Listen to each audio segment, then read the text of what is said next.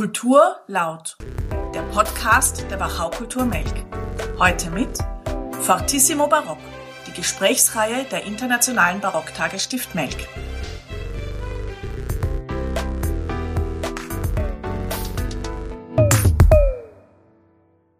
Für die erste Sendung stellen wir uns der Frage, warum lauter Barock? Die Barockzeit begleitet uns bis in die Gegenwart. Fortschritte in Wissenschaften wie Physik, Astronomie oder Medizin sind auch heute für uns von Bedeutung. Bewusst wird uns die Präsenz des Barock vor allem durch seine Bauwerke. Aber warum ist die Barockmusik für uns heute noch so wichtig? In den letzten Jahrzehnten erlebte sie einen enormen Boom. Und daher habe ich mich bei Persönlichkeiten erkundigt, die in der Barockmusik verankert sind. Kammersänger Michael Schade ist als Sänger in allen Epochen zu Hause. Seit 2014 ist er aber auch künstlerischer Leiter der Internationalen Barocktage Stift Melk. Und Michi Geig gründete vor genau 25 Jahren das L'Orfeo Barockorchester, eines der wichtigsten österreichischen Ensembles der alten Musikszene.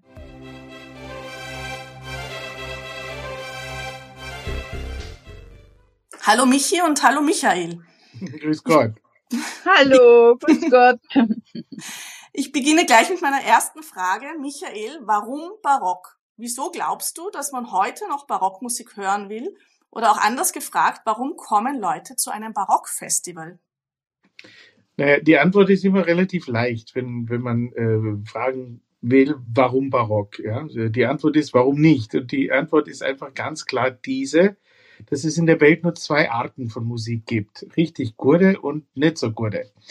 Und äh, der Grund, warum äh, Barockmusik die Menschen generell anspricht, ist, weil äh, ich sage persönlich immer, dass ich da die Wiege für Blues, Rock'n'Roll und vor allem Jazz finde, äh, was die Leute heutzutage auch äh, oder äh, in, unseren Zeiten die Leute auch immer anspricht. Der, der, springende Punkt ist, dass die Musik wippt und äh, tanzt und schwebt und wahnsinnig auch in der Improvisation des Momentes äh, äh, stattfindet. Man sieht also bei nicht nur Barockspielern eine, eine Spielfreude, sondern vor allem beim Publikum, was dort ist. Und äh, äh oft wie, ein bisschen wie beim Jazzkonzert sieht man die Leute fast mit äh, wippend. Also sie können kaum still sitzen, weil es einen derartig mitreißt. Sprich, es ist sprudelig und, und äh, freudig oft. Und wenn es Momente hat von äh, äh, einfacher Innigkeit, da ist, äh, da ist ein, ein deutscher Schlagersänger nicht schnulziger als einiges an, an äh, Barockmusik. Ich will es jetzt nicht ähm, zu klein machen. Was ich nur damit sagen will, ist, dass diese Musik uns heutzutage wahnsinnig anspricht. Ja, Michael, du sprichst da von Improvisation und den Vorfahren des Jazz. Das hört sich wahnsinnig spannend an, aber Michi, wie lässt sich das in der Orchesterarbeit umsetzen? Wenn jede Musikerin, jeder Musiker in einem Orchester plötzlich beginnt, frisch fröhlich zu improvisieren, endet das wahrscheinlich im Chaos. Wo, wo beginnen denn da die Möglichkeiten der Improvisation und wo enden sie? Also ist es überhaupt möglich, im Orchesterverband zu improvisieren?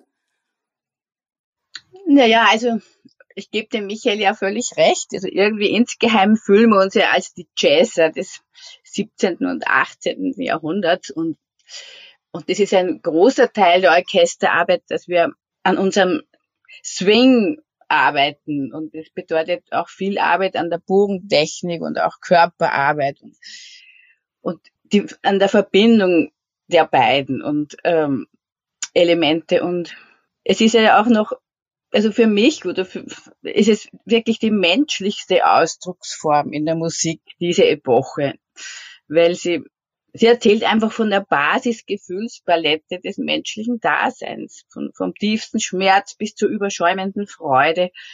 Ist da alles drinnen und auch, äh, auch was Michael schon sagt, auch jeder, jeder Song von heute oder Hit, wenn es ein bisschen ins Melancholische geht, dann, dann finden wir genau eigentlich die, dieselben Ausdrucksmittel. Ich meine, man braucht da schon, was macht eine kleine Sext mit uns? und ähm, es geht gleich direkt. Es berührt unsere Seelen einfach. Und natürlich in der Orchesterarbeit mit Improvisieren, also natürlich die Solisten haben Nahenfreiheit, oder sollten sie haben, aber die Pianisten, also wir müssen uns da zurückhalten. Wir, also das ist, das geht im Orchesterverband nicht. mit Improvisation meine ich. Ja, aber das heißt, ähm, da habt ihr erst auch schon einige Fragen vorweggenommen, beziehungsweise die Antworten vorweggenommen.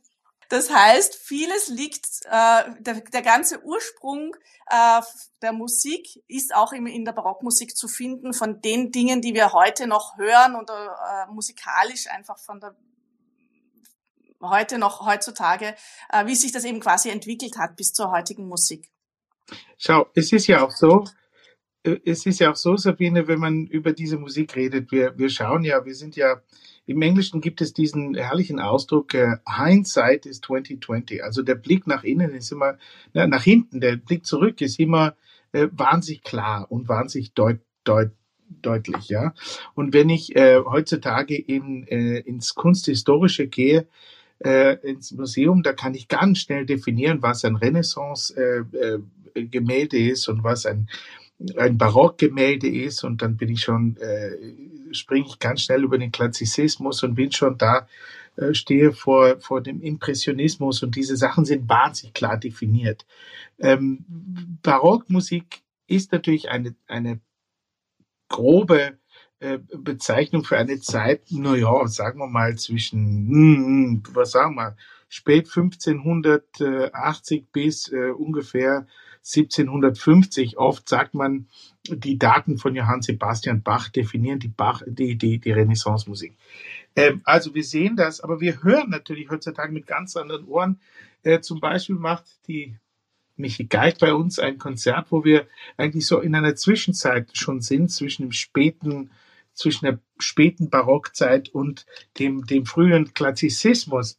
Zum Beispiel ein großer äh, Komponist zu der Zeit war ein, ein äh, Karl Philipp Emanuel Bach, äh, der sozusagen ein, ein wahnsinniger Star war. Und wenn wir diese Musik von heute mit heutigen Ohren hören, dann wissen wir nicht ganz, ob wir jetzt in der Barockmusik sind oder in, in der klassischen Musik. Und ich habe ja vorhin gesagt, es soll wippen und es, es sprudelt und das hat diese Musik auch in dieser sogenannten Übergangsphase. Aber technisch zu erklären ist es relativ leicht.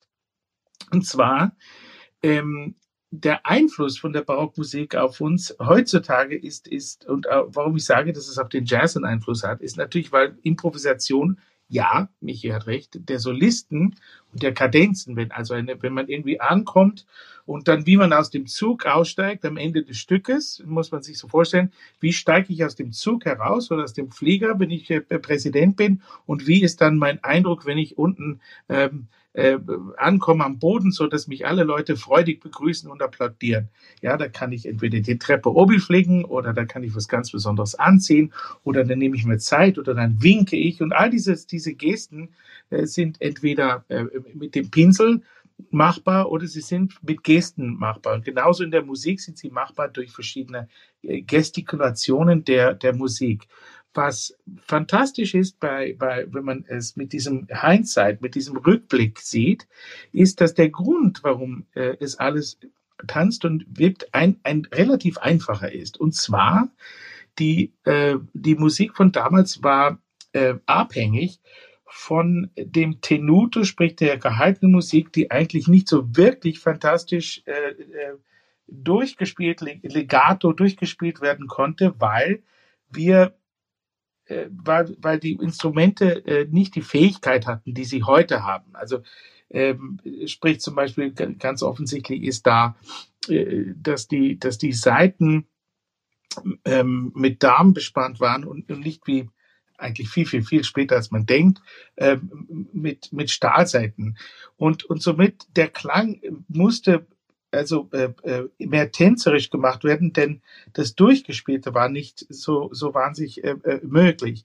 Das heißt, es musste alles frisch klingen. Wenn man sich das mit einem äh, mit einer Mahlzeit äh, vergleicht, muss das mehr wie, äh, wie ein Salat sein, der frisch vom Garten ist noch gut abgekühlt und nicht irgendwas, was schon drei Stunden dort sitzt und, und müde klingt. Und deswegen spricht es uns an und deswegen spricht es äh, auch äh, an und, und deswegen haben Menschen wie, wie, wie Nikolaus Hamelkur und, und äh, Michi Geig diese Fähigkeit, diese, äh, diese Musik sozusagen äh, zu entschlacken und uns äh, wie, wie der Biobauer darauf aufmerksam machen, dass es, dass es frisch und dass es fröhlich sein muss und dass die Musik nicht dick und, und schleppend ist, weil sie dort nicht einpasst. Und wenn wir Aufnahmen hören von vor 30 Jahren, dann merkt man erst, oh Gott, das war ja nicht wirklich so, wie wir es eigentlich gerne haben. Und die Leute haben damals viel weniger gewippt und Freude gehabt an dieser Musik,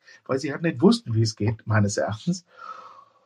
Und somit sind wir bei der Frage, wie man das alles betrachtet und ob uns das heute noch interessiert, auch mit rückwärtiger Sicht. Und die Antwort ist ja. Und die Antwort ist nicht nur ja für uns, die es gerne machen, sondern äh, liegt auch bei den 96, 97 Prozent Auslastungszahlen vor Covid, die wir noch haben und den ganzen Leuten, die uns schreiben, wann es denn bitte endlich losgeht. Michael, du sprichst von eben Darmseiten und Stahlseiten und, und, und wie quasi die äh, historische Aufführungspraxis sich äh, entwickelt hat. Ähm, aber bevor jetzt der Hype um diese historisch informierte Aufführungspraxis eingesetzt hat, wurden barocke Werke oft einfach auch in dem Stil gespielt, der gerade aktuell war so wie du es gerade eben äh, erwähnt hast. Da ist zum Beispiel auch nicht eben nicht wichtig war, mit Darmseiten äh, zu spielen. Aber mit der Wiederentdeckung alter Meisterwerke hat man sich ja auch damit auseinandergesetzt, wie diese Musik eben unter Anführungszeichen richtig klingen sollte. Ist es da nicht schwierig, Michi, ähm, an einer Musik zu forschen, von der man nicht weiß und auch nicht wissen kann, wie sie wirklich geklungen hat. Man kann das ja auch nur anhand der überlieferten Quellen erahnen, weil von einer Tonaufnahme war ja schon noch lange nichts die Rede. Ja, aber genau das ist der spannende Punkt. Und ich, ich muss auch immer noch so viel an Nikolaus Hanunkur denken, der immer gesagt hat, wir werden es nie wissen, wir konnten ja nicht mit ihnen telefonieren. Und, aber eben das, das macht es irgendwie zu einer zu einer kriminalistischen Arbeit mit viel Intuition.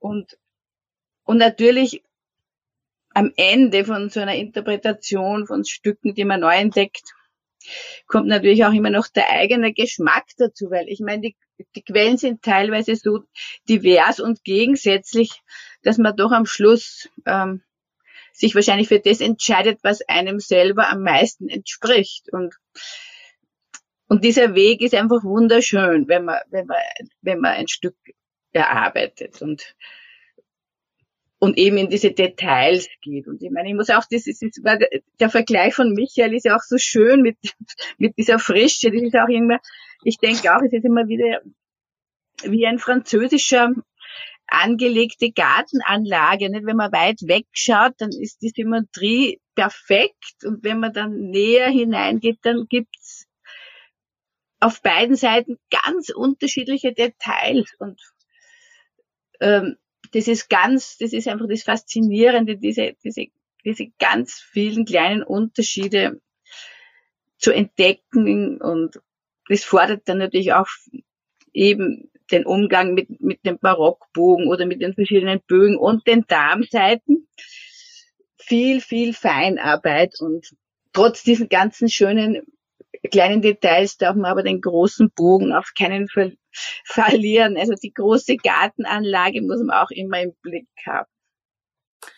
Aber das macht es ja auch eigentlich so spannend, weil die Musik dadurch etwas ganz Persönliches ist und es dadurch auch so viele verschiedene Herangehensweisen gibt.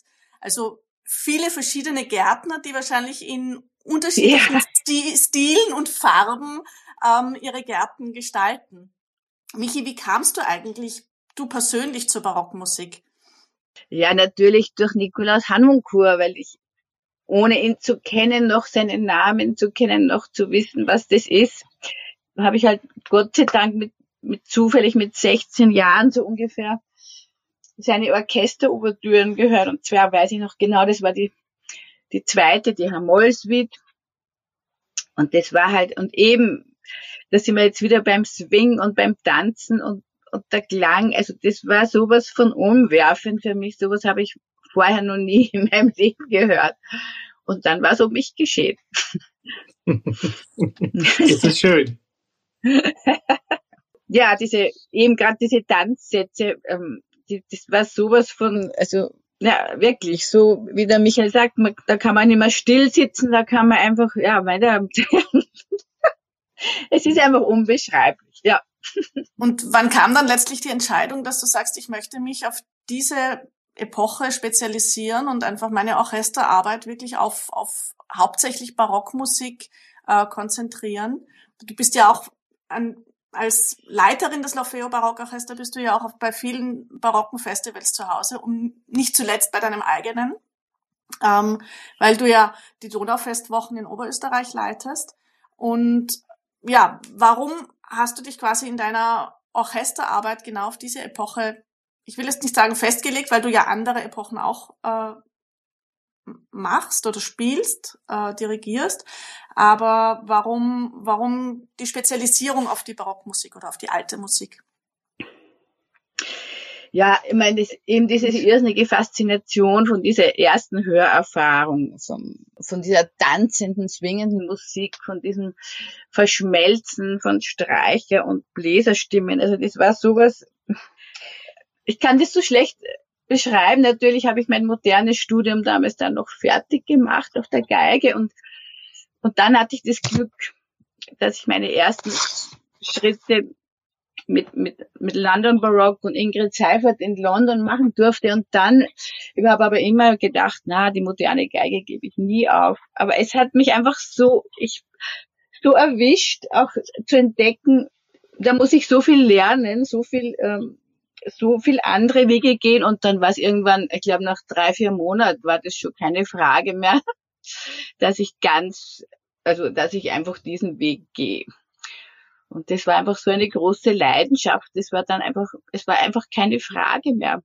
Dass es diese Zeit ist, diese Epoche und, und dass ich, dass es unbedingt einen Klangkörper geben muss im süddeutschen oder österreichischen Raum, der sowas macht. Und dann, ja, und dann habe ich einfach ein paar Leute zusammengetrommelt und und wir haben, wir haben nicht einmal genug Instrumente gehabt. Und dann haben wir erst mal so zwei Jahre ohne überhaupt ein Konzert zu machen, geübt. Und das war übrigens mein erstes Orchester, Larpa Festante in München. Und dann eben, wie meine kleine Tochter in die Schule kam, bin ich ja zurück nach Österreich gekommen und dann habe ich, habe ich das Glück gehabt, eine Unterrichtsstelle an der Anton Bruckner Universität in Linz zu bekommen und und dann war es eigentlich ganz schnell klar, dass auch in Österreich, dass ich, dass ich sowas, dass man sowas noch mal anfangen muss. Und so ist das alles passiert. Aber es war wirklich einfach eine, eine so große Leidenschaft und ich habe auch nie vorgehabt, irgendwie zu dirigieren oder irgendwas. Das hat sich dann auch erst ergeben, weil wie ich dann älter geworden bin, habe ich dann auch gemerkt, also eine gewisse Epoche, das schaffe ich nicht mehr von der Geige aus. Das ist einfach, äh, ja, und so kam, so kam eins zum anderen. Bei dir, Michael, war das ja auch ein bisschen anders. Äh, du bist heute in, im Repertoire vieler Jahrhunderte zu Hause, aber die erste Erfahrung mit Barockmusik lag auch in deiner Jugend, als du einen Chor, äh, Mitglied eines Chor, Chors warst. Und damit bist du das erste Mal sozusagen mit Barockmusik in Ja, das ist eine interessante Frage, weil ich auch so mit großen Ohren der, der Michi Geig zugehört habe und, und ich liebe ja diese wie werde ich zu, äh, ja, das ist immer, wie werden Sie zum Dirigenten und wie werden, oder zur Dirigentin und wie werden Sie zum Sänger und so weiter und wie kommt das überhaupt? Und das sind natürlich wahnsinnig schöne individuelle Geschichten. Äh, meine ist äh, eine, eine Geschichte, wo mich die Musik quasi selber eingeholt hat. Äh, meine Eltern sind äh, nach Kanada gezogen, weil mein Vater einen, einen tollen Job bekam und in Toronto gearbeitet hat. Und wir als Familie sind damals alle mitgezogen, logischerweise. Und, und ich, dann ging es um die Frage, wo geht Michael und sein Bruder in die Schule und auch die jüngere Schwester. Und durch unsere Pfarrei, pardon, in, in Oakville war das so, dass dann irgendeiner sagt, ja, geht doch bitte, äh, eure Söhne müssen, ihr seid musikalisches Familie, wir haben immer gesungen und meine Eltern in jedem Kirchenchor in jeder Stadt, wo sie halt waren. Und dann bin ich zu einer Schola Cantorum gekommen namens St. Michael's Choir School und äh, ich habe dort jeden Tag Musik gemacht, äh, so wie es in einem Sportgymnasium Fußball gespielt wird oder Leichtathletik oder was immer. Und ich habe eigentlich jeden Tag äh, diese Musik gehört und da habe ich natürlich sozusagen von der von der frühen Jugend mich auseinandergesetzt, vor allem auch mit, mit polyphonischer Musik, also Palestrina, was äh, und und dann später William Byrd und und äh, also äh, vor allem viel Chormusik, äh, auch in der Barock. Und äh, bin dann in ein naturwissenschaftliches Studium gegangen. Und äh, ich habe dann eigentlich angefangen, äh, äh, auch Oper zu singen, äh, nachdem ich einen Gesangswettbewerb gewann, ohne wirklich äh, eigentlich nur mal ein paar Arien zu singen. Und der, der springende Punkt ist, dass mich diese Musik irgendwie immer geholt hat und nicht, dass ich sie gesucht habe. Und irgendwie jetzt durch meine Tätigkeit auch selber als Professor ähm, äh, kommt es, lustigerweise kam es sogar gestern wieder äh, äh, vor, dass wenn man Sänger unterrichtet und ihnen ein bisschen von dieser Musik erzählt und ihnen so ein bisschen erklärt, worum es geht, wenn man jetzt äh, in der sogenannten historischen Aufführungspraxis der, der barocken Zeit äh, überlegt, wie mache ich eine Arie, naja, selbst beim Titus in, im, im, im äh, in Clemenza di Tito, wie mache ich den äh, sprunghaft und, und wie, wie setze ich die Akzente und was mache ich da eigentlich? Und äh, kommt immer das Gleiche aus, dass die Leute auf einmal irgendwie wahnsinnig sich befreit fühlen. Und ich, ich hasse ja das Wort alt in alter Musik und ich finde auch dieses, dieses, ähm, äh, ja, diese sogenannte informierte Musik oder historisch informierte Musik oder die sogenannte historische Aufführungspraxis, da, da, muss man wahnsinnig aufpassen, dass wir uns nicht irgendwie anhören, als wären wir einen, in einem Club, wo andere nicht hinein dürfen, weil wir sind informiert und die anderen nicht. Denn eigentlich ist das, ist das äh, Wesentliche ist, was es mit uns tut äh, und wie es uns berührt. Und was ich damit meine, ist, dass einen diese Musik einholt. Und lustigerweise, als ich anfing, junge Sänger zu sein, hatten eigentlich die Harnoncourts, die Gardiners, die Pinnocks, die Norringtons, äh, ja, die, Neville Mariners etc., die hatten eigentlich schon das ganze barocke Zeug durch. Sprich, es kam dann die zweite Welle der Revolution der Revolution, wir spielen, und auf einmal haben sie gesagt, wir spielen auch Beethoven, wir spielen auch Mozart, wir spielen äh, hinauf äh, bis zu Berg und, und, und Weber und, und Wagner. Und ich bin mit dieser Zeit raufgewachsen und groß geworden mit diesen Maestros, auch Nicolas Harnoncourt. Äh, wir haben Fidelio gemacht zusammen. Und, und damals ging es einfach um die Entschlackung dieser, dieser eigentlichen Sichtweise, die bis dahin galt. Denn eigentlich, wenn man sich so äh, die Musik anschaute, so in den 60er, 50er, 60er, 70er Jahren bis in die 80er Jahre, war es oft so, dass alles irgendwie doch gleich klang.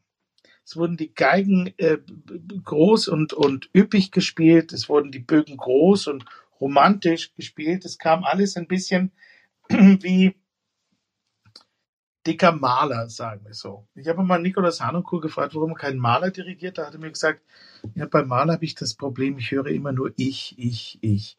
Und, und genau das war er ja nicht. Er war ja immer so der große Dienstbote der Musik und hat für die Musik geliebt. Äh, ich, ich liebe übrigens Maler und äh, kann da nicht ganz mit ihm übereinstimmen, obwohl ich es verstehe, warum er es gesagt hat.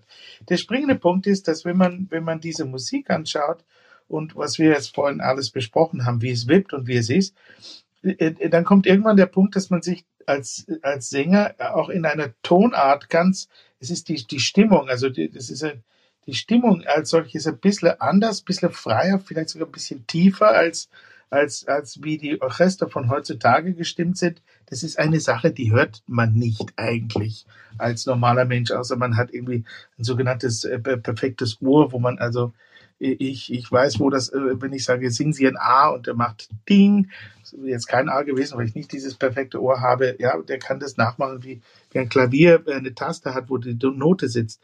Der springende Punkt ist, wir, wir müssen äh, uns befreien von dem Wort alt oder wo, wo komme ich her oder sonst was, sondern einfach nur mal hinhören.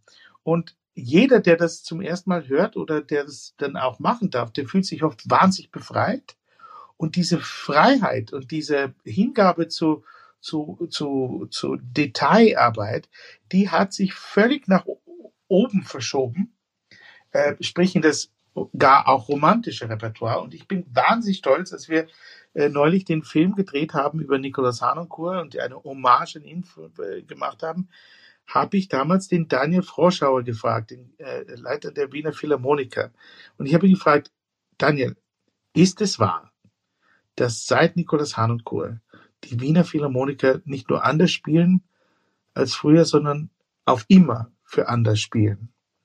Und er hat das absolut bejaht und hat gesagt, wir haben natürlich durch all unsere Dirigenten und Meister, die zu uns kommen, immer lernen wir etwas mit. Aber es ist ein Faktum, dass wir anders spielen seit Nikolaus Harnoncourt. Das heißt, diese sogenannte Information, die wir bekommen haben von der Musik, die von damals war und den furchtbaren Namen halt alt, dann äh, hat sie diesen Weg vorbereitet. Und das ist von wesentlicher, wesentlicher Zeit. Denn heutzutage ist es nicht mehr ja, anormal und revolutionär, ein, ein, eine Barockmusik auf äh, Instrumenten zu hören, die, die alt waren. Äh, es ist auch nicht eine Sünde, Gott sei Dank, ähm, barocke Musik äh, mit modernen Orchestern zu spielen. Es ist nur eine Sünde, äh, schlecht zu spielen oder äh, oder die äh, die Schwarzwälder Torte so dick zu äh, äh hauen mit irgendwelchem Schlagobers, der viel zu viel zu old ist und viel zu dick ist, dass ich gar nichts mehr spüre von dem, was eine Schwarzwälder Kirschtorte eigentlich sein sollte. Leicht, flockig. Wo ist es mit der Kirsche? Wie mache ich das? Wie finde ich diese, diese, wo finde ich den Reiz, den Tanz in der Schwarzwälder Kirschtorte? Das sind die wesentlichen Sachen. Und das sind die wesentlichen Sachen, die wir mitnehmen durften und die uns eingeholt haben. Und ich glaube, das ist der Grund, warum ich so ein bisschen alles singe. Weil, und mich eigentlich im Herzen doch zu Hause fühle in der Barockmusik, denn dort komme ich her und das ist mein Zuhause weil ich mich dort einfach austoben und austanzen darf. Ich finde es auch sehr schön, dass du immer sehr bildhaft sprichst, weil man sich das natürlich dann auch ganz anders noch einmal vor Augen führen kann. Und auch als künstlerischer Leiter der Barocktage möchtest du ja auch genau ähm, auf diesen Gedanken aufbauen, eben auch mit Themen und Programmen zu experimentieren. Und ein zentrales Wort, das ich ja von dir immer wieder höre, ist frech. Das heißt, du möchtest wirklich ähm, auch außergewöhnliche Dinge ähm, ausprobieren oder Dinge hervorlocken, die vielleicht nicht von Anfang an so offensichtlich sind. Und in den, bei den Barocktagen, also die Barocktage folgen ja jedem Jahr auch einem von dir gewählten Motto. Ähm, wie kommst du denn auf diese Themen? Sind das schon lange gehegte Wünsche, die du umsetzen wolltest, oder fallen sie dir, weiß ich nicht, zum Beispiel unter der Dusche ein? ähm, ja, also äh, erstens, äh, äh, du hast recht mit dem Wort frech, weil ich, äh, ja, man, man braucht nur äh, eine Oboe zu hören, äh, die gebaut ist von der Zeit, äh, wie Melk gebaut wurde oder nachgebaut ist. Das können wir ja alles, äh, das ist ja keine Kunst mehr. Man kann das ja nachlesen in Büchern und die vergleichen mit der einer einen modernen, äh, heutzutage äh, eleganten Oboe und die klingt einfach frech, weil, äh, oder die Trompeten, die teilweise durch ihre Klappen, also äh, die Töne, die Vierteltöne, äh, also äh, spielen müssen, weil das, das klingt einfach leicht schräg und schief im, im echt coolen Sinne, so wie halt ein, ein gewisses äh, Rock'n'Roll-Lied uns auch manchmal äh, einfach äh, mehr bewegt als ein, eine schöne lyrische Geschichte. Nicht, dass wir das nicht auch können. Und deswegen suche ich immer äh, äh, Freunde und, und Musiker, die auch gerne ein bisschen schräg und frech mitdenken. Ähm, andererseits äh, denke ich mir immer, die Barockmusik ist so eine, eine, eine Fundgrube immer noch und die großen ähm, Kloster und, und Bibliotheken sind immer noch voller Zeug, die eigentlich äh, längst ausgegraben werden müssten von einer Zeit, äh, weil, weil vieles wurde dann einfach überholt und, und man hat einfach weitergedacht. Und wir haben das Glück, dass wir vieles finden. Und, und ich habe ja vorhin erzählt, dass wir zurückblicken können. Und äh, manchmal ist da die Sicht ziemlich klar und trotzdem ist sie teilweise verschwommen, so zum Beispiel in der Übergangszeit. Und äh, wenn eine Michi Geig, äh, äh, Mislivecek und, und Stamitz und Lebrun äh, zu äh, CPE Bach und Mozart bringt, dann bin ich einfach, das finde ich schon alleine frech weil äh, unser Publikum äh, ist jetzt nicht einer, die äh, die Stamitz nachsummen äh, äh, kann oder Lebrun äh, oder Mislivecek. Und das finde ich einfach wirklich fantastisch.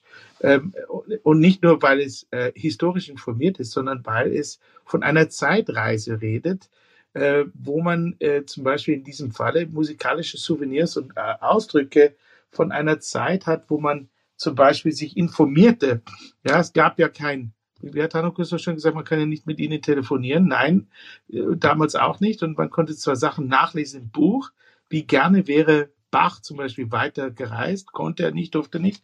Aber man ging von Mailand bis nach Paris und Berlin, aber man ging eigentlich zuerst zur Quelle nach Italien, um dort die Wiege der Kultur und die, die, die ja, die, zu, zu, zu erfahren, zu bringen, wenn man das Glück hatte, entweder vom reichen Vater gesandt zu werden oder von der reichen Familie oder vom reichen Kloster.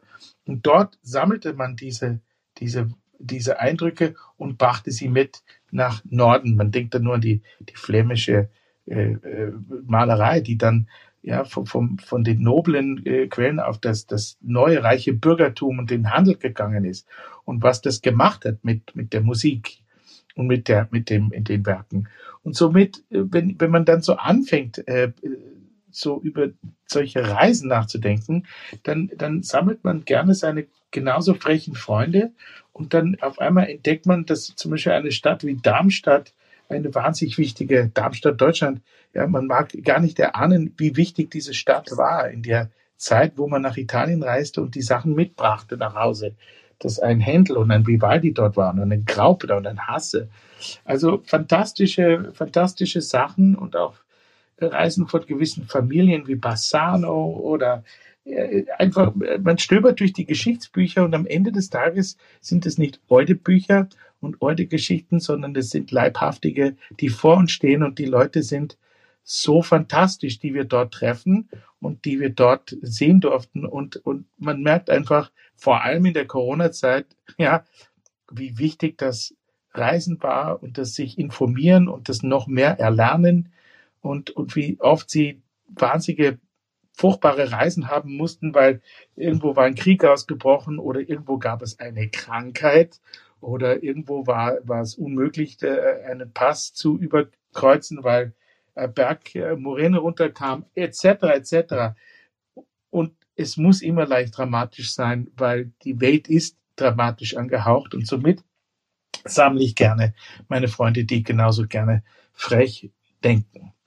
Du hast erst ein paar, ganz geschickt ein paar Themen äh, schon von den kommenden Barocktagen angesprochen. Wenn wir jetzt aber trotzdem noch mal ganz kurz zum Gedanken des Reisens zurückkehren, hätte ich noch eine Abschlussfrage an die Michi. Und zwar, wenn du eine Frage an einen barocken Komponisten frei hättest, wem würdest du sie stellen und was würdest du wissen wollen? Puh, jetzt bin ich ein bisschen überfordert. aber aber ja, gibt es in der Arbeit, die man ja jahrelang betreibt, nicht immer wieder Fragen, die auftauchen oder die, die man sich so stellt und sagt, wenn ich das jetzt irgendwie wissen könnte von jemandem, der in der Zeit gelebt hat? Ja, da gibt es natürlich schon zwei. Wenn ich zwei Komponisten fragen dürfte, dann das wäre erstens mal Bach und zweites wäre Mozart. und ich glaube, bei Bach würde ich so gern wissen, ob er wirklich so viel, was, warum er so viel mit Symbolik gearbeitet hat das finde ich so ein wahnsinnig spannendes Feld und, und, und, und so hochphilosophisch und, und bei Mozart würde ich so gern, den Mozart hätte ich so gern als Mensch kennengelernt, aber wirklich so verrückt war. Wahrscheinlich würde ich ihm auch sehr verrückte Fragen stellen. Ich weiß es nicht. Das kann ich mir gut vorstellen. Wahrscheinlich im Sinne von frech, hast du Michael. Absolut. Ja, ja, den, ich glaube, den würde ich, äh, also sagen wir so rum, den, den äh, Wolfgang Amadeus, und der kommt ja eigentlich fast jährlich oder alle paar Jahre zu uns zum Festival. Äh, aber den würde ich auf jeden Fall einladen äh, in diese Runde der Verrückten. Aber es ist, äh, mich ist es interessant, was du sagst über äh, Johann Sebastian Bach und die Symbolik. Äh, das ist wirklich ein Feld, äh, das ist auch so eine wirklich verrückte Welt, die wir heutzutage viel zu wenig verstehen und verstehen wollen. Ähm, man muss sich schon einen Film anschauen wie, wie die Illuminati oder irgend sowas, ja. um, ja. um, um wirklich zu verstehen, worüber wir hier reden. Ich, ich gebe mal zwei Beispiele, zum Beispiel, was, was zum Beispiel bei uns so Illuminati-mäßig im, im Stift alleine passiert, ja, in diesem Bau, wo wir sind in Melk. Äh, Sabine hat freundlicherweise gesagt, ich, ich schiebe immer alles zurück auf unser Programm und ich weiß was, das ist ja auch meine Aufgabe als künstlerischer Leiter. Er muss ja bisschen Reklame machen. Aber der, der springende Punkt, es gibt wirklich, ich brenne wirklich dafür, auch, auch für meine Freunde und für, für diese Ideen, weil es ist genauso ein Ort, ja. Also bei, bei Bach ist es so, dass er seinen Namen zum Beispiel immer zitiert und diese Namen immer zitiert nach äh, zum Beispiel Momenten, wo er äh, dem Heiland folgt, also seinem, seinem Gott, seinem Heiland, seinem, äh, und wenn ganz bewegende Momente sind und trotzdem geht diese, diese fantastische Deutung äh, und, und diese, diese Illuminati-mäßigen äh, Secret Codes, die gehen nie verloren, dass es dann auf einmal schräg klingt oder so. Das ist ja das Erstaunliche, auch in der, auch in der Barockzeit, dass es immer versteckt war, aber trotzdem immer schön ist. Und apropos schön, man muss nur unsere, unsere Apostel vorne am Altar sich anschauen und äh, am Tag des heiligen Petrus, am Festtag des heiligen Petrus, ist die Sonne so gedreht, an dem Tag, dass durch ein kleines Fenster am Stift ähm, die Sonne immer genau nur auf den heiligen Petrus scheint und nicht auf die anderen Apostel an seinem Festtag. Und da muss man sich überlegen, dass der ganze Bau, der ganze Bau der, der, äh, des Stiftes Make, ja, vor über 1000 Jahren, äh, also nicht über 1000 Jahren, aber vor, er ist über 1000 Jahre alt, aber wie das Barock, barockifiziert wurde, wie das gebaut wurde, in der, in der, äh, also vor, was sind das jetzt, 500 Jahre für die Zeit des, des Barocks, nicht ganz.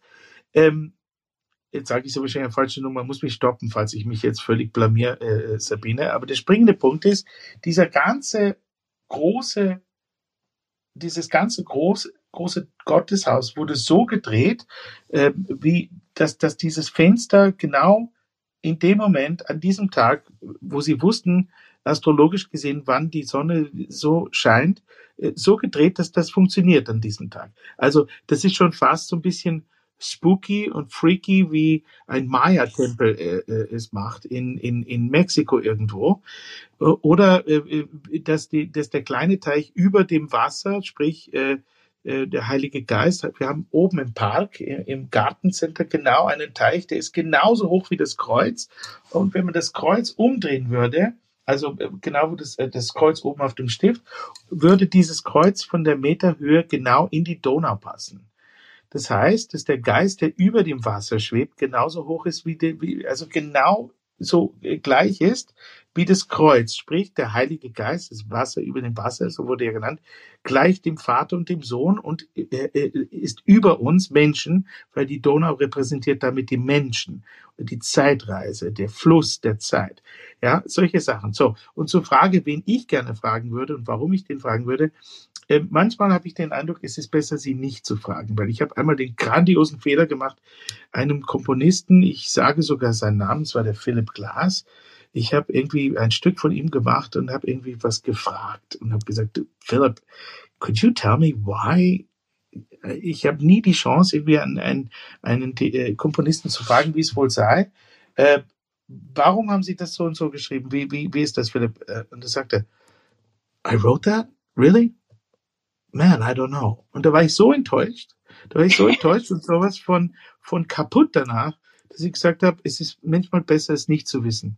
Äh, ich glaube nämlich, dass bei diesen Giganten der großen Musik, Mozart, Bach, Händel und so weiter, die, die Antwort eigentlich offensichtlich ist. Warum? Ja, also es gibt keinen größeren Showmaster als Händel. Was ich ihn gerne fragen würde, den Händel ist zum Beispiel und den Mozart ist, mein Gott, wie war denn so eine Reise nach Italien? Wie mühsam war das? Oder wie seekrank warst du, als, über die, als du mit 56 endlich über über den, den, den äh, Ärmelkanal äh, reisen durftest, um, um ein Weltstar zu werden. Du warst eh schon ein Weltstar, aber in, in London bist du zum Kaiser der Musik geworden auf Ewigkeit, äh, lieber Josef Haydn. Aber wie war das? Wie war das menschlich gesehen? Wie war das? Ja, obwohl da weiß ich auch die Antwort. Er war ja richtig glücklich in England. Ja, also, ich glaube, das kann man sich heute gar nicht mehr vorstellen, wie das Reisen damals ausgesehen hat und wie man sich ja. dabei gefühlt und, und, hat diese Fragen, die sind, die brennen uns allen jeden Tag auf der Zunge. Und das Erstaunliche bei einem Festival wie, wie unserem, Achtung, Reklame, ähm, oder äh, wenn man, äh, wenn man mit Musikern arbeitet wie Michi Geig, Achtung, Reklame, ist es einfach so, dass man diese Antworten sozusagen durch das Live-Musizieren und das Live-Erfahren eigentlich erkennt und dass man dort die Antworten findet, die man sucht. Das ist ein schöner Schlusssatz. Ich glaube, zu den Mysterien müssen wir wahrscheinlich auch noch eine eigene Sendung aufnehmen. Und, und mit Pater Martin, bitte, das wollte ich noch sagen. Das ist ganz wichtig. Ja, wenn einer mal wirklich Spaß haben möchte, aller Illuminati, der soll mit dem Pater Martin äh, eine halbe Stunde durch das Stift gehen und siehe da, man sieht Sachen, wo man eigentlich nur, also mit dem, de, de, de, eine Garantieerfahrung dann im Melk ist, dass das Kinn irgendwo am Boden liegt und man es selber aufheben muss, weil es ist so mind-blowingly awesome. Unglaublich, ja. Damit sage ich Danke ganz herzlich, Michi Geig, Michael Schade und natürlich auch vielen Dank fürs Zuhören bei Fortissimo Barock. Und wer noch mehr über die Barocktage wissen will, ist herzlich eingeladen, uns einfach auf barocktagemelk.at zu besuchen.